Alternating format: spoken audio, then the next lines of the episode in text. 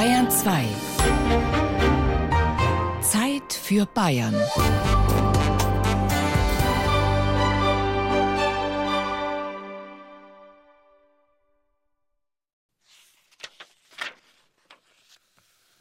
Ein beigefarbener Einband aus Pappe mit rotem Rücken. Das Cover ziert ein schwarzer Holzschnitt der Straubinger Stadtsilhouette mit dem Flussraddampfer Ludwig auf der Donau. Links darüber die Jahreszahl 2021 und rechts daneben, nicht wie sonst, die Abbildung eines Votivbildes mit der Nesselmadonna aus der Straubinger Karmelitenkirche, sondern der Hinweis 425. Jahrgang.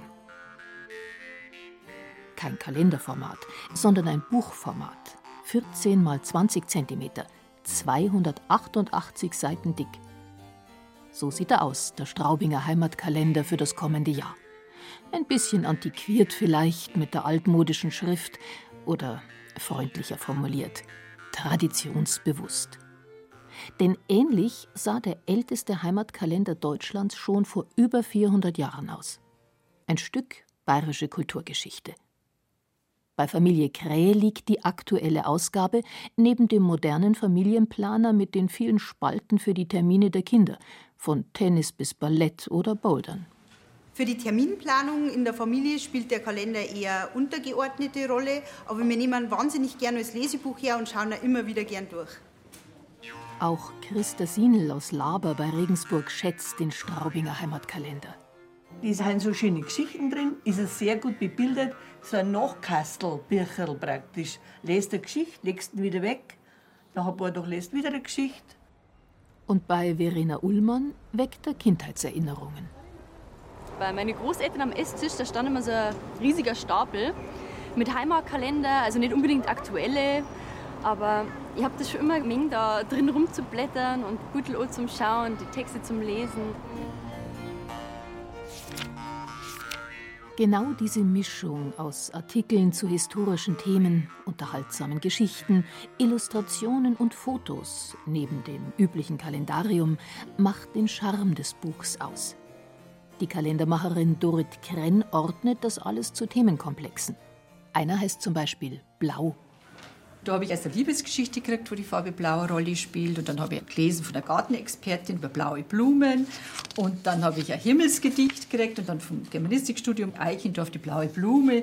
Dann dieses schöne Himmelsgedicht von der Frau Pickel. Ich selber habe mal geforscht über das Blaumachen in Straubing. Also diese Handwerksburschen, die am Montag blau gemacht haben. Total spannend, Mitte des 19. Jahrhunderts. Und so kommt dann so ein Themenkomplex Blau zustande. Und damit der Kalender auch optisch Eindruck macht, zieht Dorit Krenn mit ihrem Fotoapparat los. Das Motiv ist diesmal der Weiterturm aus dem 15. Jahrhundert in der Straubinger Altstadt. Das war früher unser Polizeiturm. Und in diesem Turm sind die blau machenden Handwerksburschen, also die einfach am Montag nicht zur Arbeit gekommen sind, weil sie sich am Tag vorher betrunken haben und nicht arbeiten haben können, sind in diesem Turm festgesetzt worden. Meistens ein Tag und eine Nacht, also eher gimpflich. Aber wenn sie es ganz schlimm drin haben oder wenn sie so frech bei der Antwort waren, ja, Mai und so, ich habe so einen schweren Kopf gehabt, die Arbeit war eh nichts Gescheites worden, dann sind sie zu Wasser und Brot verurteilt worden. Dorit Krenn kennt solche Geschichten, denn seit über 30 Jahren versteht sich die Stadtarchivarin auch als Stadthistorikerin. Von diesen blaumachenden Handwerksburschen gibt es einen dicken Akt im Archiv. Also die waren nie verlegen um Ausregen. Das eine war es mal, dass er am Ball getanzt hat und dann ausgerutscht ist und er hat sich die Hand verletzt und hat ihm deswegen nicht arbeiten können.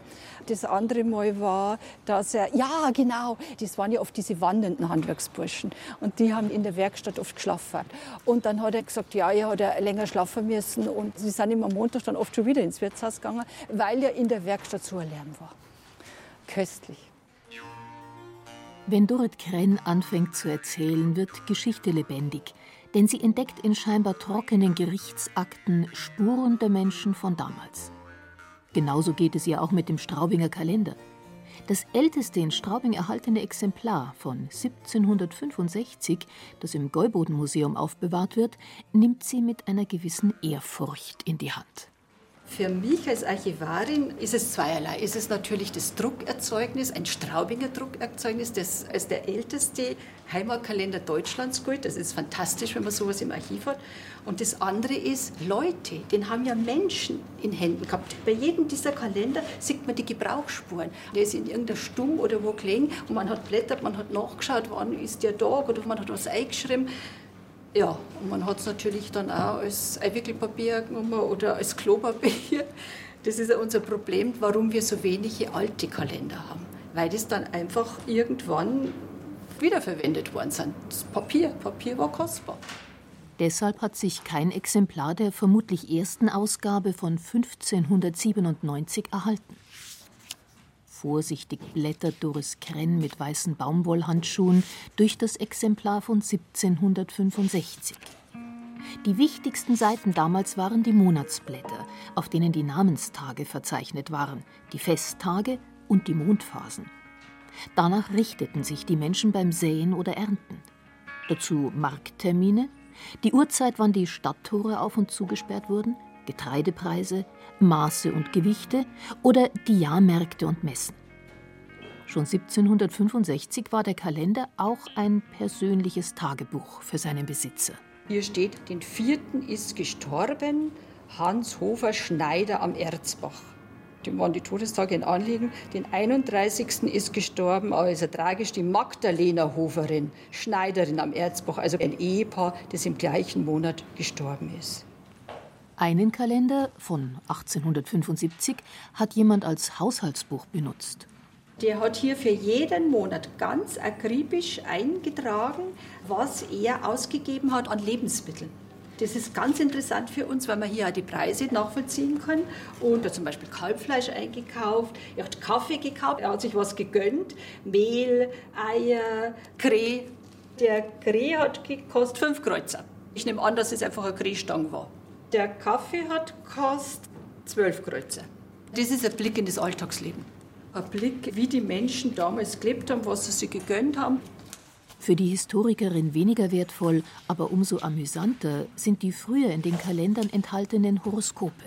Wenn eine Witterfrau einen Stierbock heiratet oder einen Wagemann heiratet, da wird beschrieben, welche Kinder rauskommen. Entweder sind es Kinder, die zu viel reden und die faul sind, oder es sind Kinder, die ganz wohlschön von Gestalt sind und klug sind und feine blonde Locken haben. Also selbst das ist in diesen Horoskopen drin und das hat mich immer fasziniert.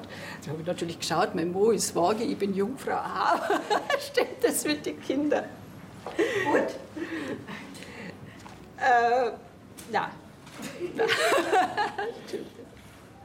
Die junge Mama, der zehnjährige Nikolas und seine kleine Schwester Antonia kuscheln sich auf die Couch und blättern gemeinsam.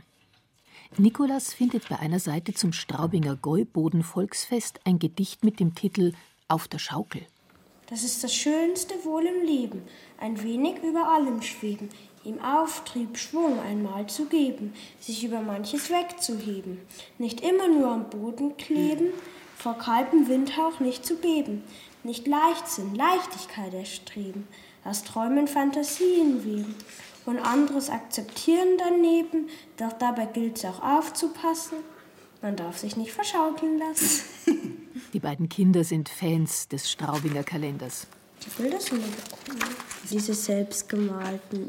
Man sieht da halt auch den Unterschied zwischen jetzigen Fotos und solchen alten gemalten Bildern. Das sieht einfach sehr, sehr interessant aus.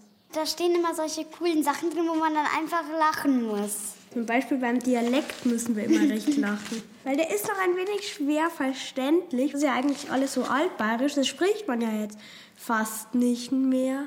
Und wenn man das nochmal hört, das klingt halt dann schon ein wenig sehr komisch. Und dann, dann klingt es immer so witziger, wenn man dann solche alten Sprachen hört.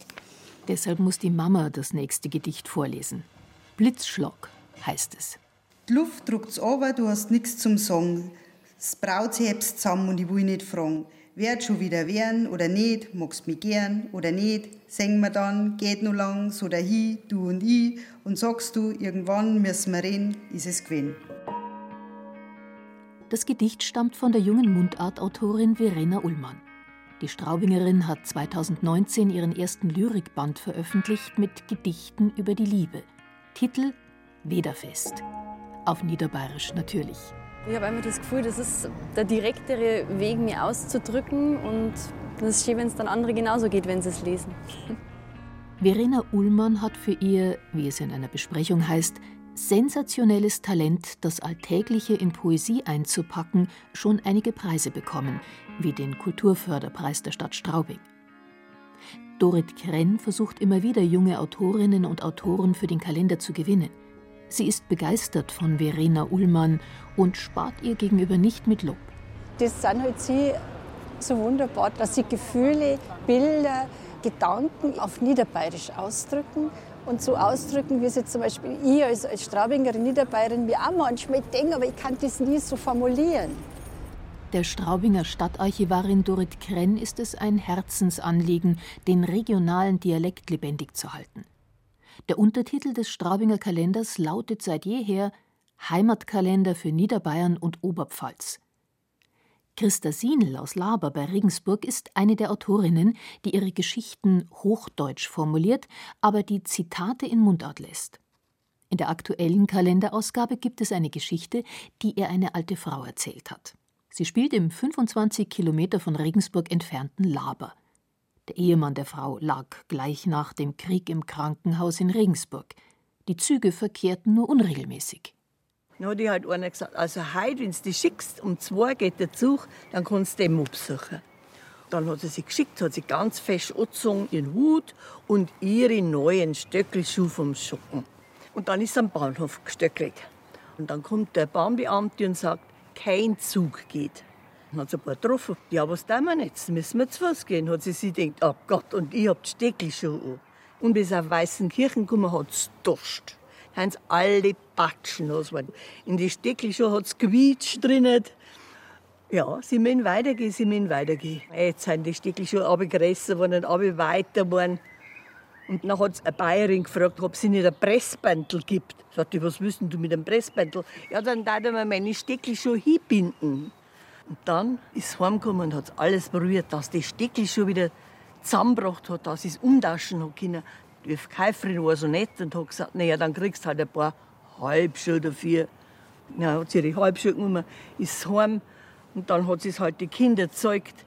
Dann hat sie gesagt, Annerl, mei Mama, jetzt hast du deine schönen Steckelschuhe nicht mehr. Dann hat sie gesagt, macht nichts, Annerl. Aber es ist halt so, leid tut's mir schon. Weil mit meinen Steckelschuhen, da bin ich halt daher gestiegen und mit denen tatsche ich jetzt daher. Dorit Krenn liebt die Mundart von Christa Sienl, die fast lautmalerisch ist. Man sieht sie richtig deutschen. da deutsche.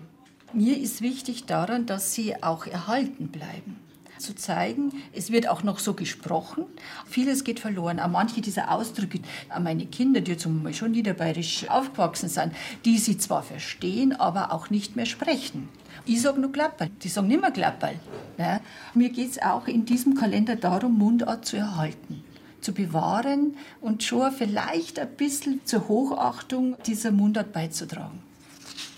Vielleicht nehmen Nikolas und Antonia ja doch ein bisschen was mit, wenn ihnen ihre Mama aus dem Straubinger Kalender vorliest. Beim Durchblättern stoßen sie auf eine Rubrik, die ziemlich aus der Zeit gefallen wirkt. Schaut mir, da ist der Trächtigkeitskalender der Haustiere. Da sind Pferde drin, Kühe, Schafe und Ziegen, Schweine. Und warum sind da keine Hunde? Aber das ist ja unfair. Ja, Hunde sind doch eigentlich genau solche. Ja, warum eigentlich keine Hunde? Dorit Krenn muss lachen. Vielleicht, weil die Überschrift lautet, die nützlichsten Haustiere und ob die Hunde für die Bauern damals so nützlich waren. Also mich verwundert es eher, dass die Katzen nicht drin sind, so als Mäusejäger. Der Trächtigkeitskalender zeigt an, dass ein Pferd 340 Tage Tragzeit hat und listet tabellarisch auf, wann das Fohlen also zur Welt kommt. Ich hänge immer daran, weil mir denke, das ist für mich die rote Linie. Die rote Linie, ja, hier zu diesem ersten oder dem ersten Sinn dieser Kalender, eben die Zeit, die Zeitrechnung und für den Bauern, für den Landmann was kundzutun. Aber ist der Trächtigkeitskalender nicht völlig überflüssig? Ja, aber ist vieles nicht überflüssig? Man macht es trotzdem. Es ist charmant, es ist charmant. Vielleicht meldet sich ja ein Bauer, der sagt, ich achte noch auf diesen Trächtigkeitskalender. Und dann hat er seinen Sinn erfüllt. Mal abgesehen vom Trächtigkeitskalender hat sich der Straubinger Kalender auch immer der Zeit angepasst. Ein Beispiel. Was ganz wichtig war, war im 18. Jahrhundert noch das Aderlassmännchen. Aderlass war ein ganz wichtiges Heilmittel für alle Krankheiten, war aber unsinnig, weil es ja eigentlich den Patienten nur geschwächt hat. Und hier steht im wann, zu welchen Zeiten man wo auch immer Ader hat lassen können. Und das ist hier genau bezeichnet mit diesen astronomischen Zeichen. Und das war dann in den Zeiten der Aufklärung ein großes Anliegen, die medizinische Aufklärung zu vermitteln. Aderlass ist ein völliger Schmarrn und dann ist dieses Aderlassmännchen eben aus den Kalendern verschwunden. Zu jener Zeit wollten die Kalender vor allem die Menschen auf dem Land religiös, moralisch erziehen und Allgemeinbildung vermitteln. Eine Kalenderkommission bei der Bayerischen Akademie der Wissenschaften kümmerte sich um die Qualität der Texte. Sie sollten Wissen in einem plaudernden, unterhaltsamen Ton weitergeben. Hier ist ein Gedicht über Obstbau. Also hier hat man quasi die Unterhaltung mit dem Nützlichen verbunden, die Belehrung. Hast du einen leeren Raum, pflanze dorten einen Baum. Ein Kapital ist er für wahr, bringt Zinsen dir fast Jahr um Jahr. Und dann kommt eben, was man wählen sollte, also quasi ein Stamm von gutem Wuchs, weil der bringt ja diese Zinsen, wie man die Grube gräbt, dann auch wie man das Ungeziefer festhält. Da zum Beispiel, jedes Spätjahr streiche dann deine Bäume mit Kalkmilch an. Das macht eine glatte Rinde, Ungeziefer tilgt's geschwinde. Und so geht's zum Schluss durch. So wird Segen viel dir blinken, wenn man ihm diesen Winken hier folgt. 1860 übernahm ein junger Landshuter Buchhändler und Buchdrucker den Straubinger Verlag, in dem der Kalender bisher erschienen war. Clemens Attenkofer, ein fortschrittlicher Mann mit neuen Ideen. Er hat Anzeigen requiriert. Und man merkt in den ersten Jahren noch nicht, aber dann fängt er an, Anzeigen zu requirieren, um damit auch diesen Straubinger Kalender zu finanzieren. Trotzdem wurden die Zeiten härter für die Heftkalender in Bayern. Mit dem Aufkommen also Zeitungen, der Zeitschriften, des Massendrucks hat der Kalender an Bedeutung verloren.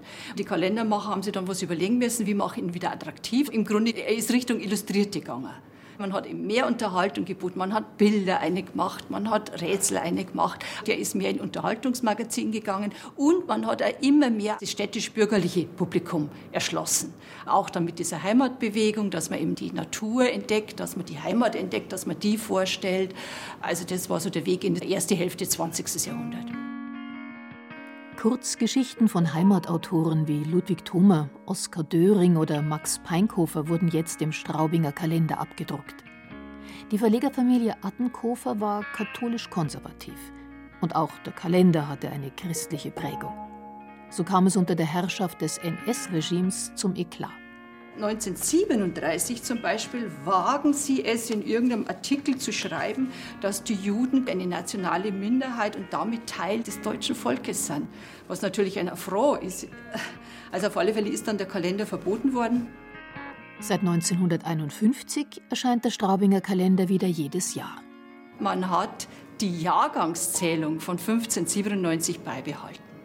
Also man hat diese Jahre, in denen er nicht erschienen ist, einfach mitgezählt, um die Tradition und Kontinuität zu wahren.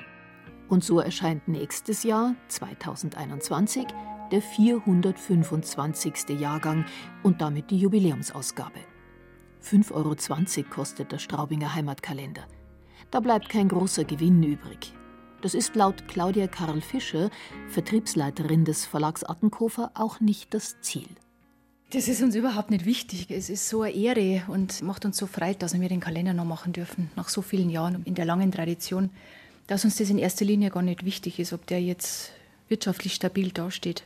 Es ist eine Ehre und wir machen ihn aus Heimatverbundenheit. Ohne Anzeigen würde er sich niemals rentieren. Also wir sind den Anzeigenkunden sehr dankbar, die drin inserieren. Wir versuchen den Preis möglichst niedrig zu halten. Wir sind, ich möchte nichts falsch sagen, ich glaube, wir sind der günstigste Kalender im altbayerischen Fünfeck oder sehr günstig. Und uns ist einfach wichtig, dass er gelesen wird und dass er am Leben bleibt und dass er unter Leid kommt. Die beste Gewähr dafür ist Dorit Krenn mit ihrer Leidenschaft, ihrem großen Wissen und ihrer Liebe zum Straubinger Kalender. Sie ist die erste Herausgeberin. Bis 2011 hatten ihn immer nur Männer zusammengestellt.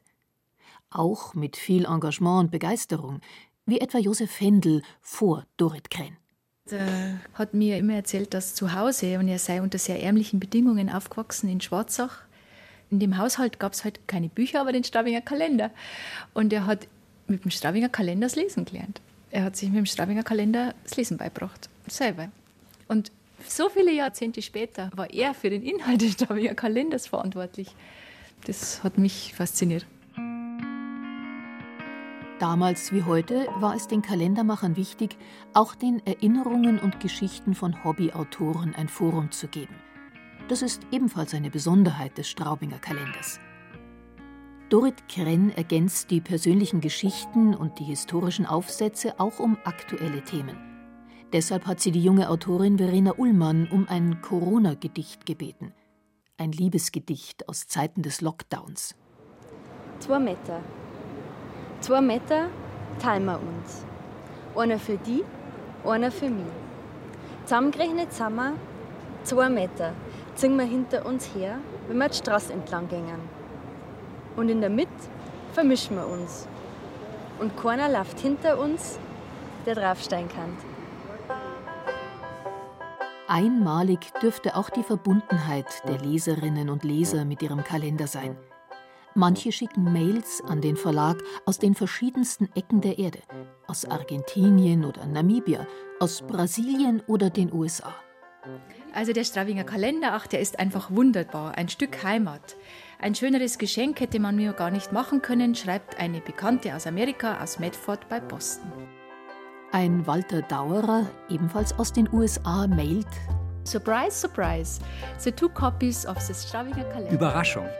Die beiden Exemplare des Straubinger Kalenders sind gestern bei mir angekommen und der Inhalt ist großartig. Mir gefällt das überarbeitete Format, weil eine Spur Spiritualität erhalten geblieben ist. Verliert das nie. Und natürlich auch das Fünkchen bayerisch nicht. Das bringt bei mir so viele Kindheitserinnerungen zurück. Erst recht, wenn ich es laut lese. My congratulations to the editor. Doch trotz der treuen Fans diskutieren Verlagsleute und die Herausgeberin immer wieder über das äußere Erscheinungsbild. Dorit Krenn ich überlege schon immer, mein, das ist so altbacken, das Cover. Ne? Ich meine, die Karmeliten, ja, Nesselmadonna, es ist so fromm. Wie weit sollte man in die neue Zeit gehen? Wenn du dann wieder siehst, 1875, identisch, auch diese Kombination Rot-Schwarz. Die junge Autorin Verena Ullmann hat eine klare Meinung dazu. Mir gefällt der Kalender einfach. Also ich mag das, dass es einfach immer nur einen traditionellen Look hat. Es hat einfach eine Institution. Ich darf da gar nicht unbedingt modernisieren. Also ich finde, der Look macht den Kalender irgendwie aus und die Daten ja jetzt nicht komplett umkrempeln. Es ist schon eine kleine Revolution, dass heuer auf dem Titelblatt mit dem Oval rechts oben keine Straubinger Muttergottesfigur zu sehen ist, wie in den letzten über 400 Jahren. Stattdessen steht da Jubiläumsausgabe, 425. Jahrgang. Wenn es nach der Kalenderfrau Dorit Krenn geht, werden noch viele Ausgaben folgen. Der Kalendermann von 1765 hat seinen Kalender geschlossen mit den Worten: Künftig ja, geliebt's Gott, gibt's ein Meeres. Und ich hoffe das Gleiche, jedes Jahr sagen zu können: Künftig gibt's auch wieder nächstes Jahr den Stravinger Kalender.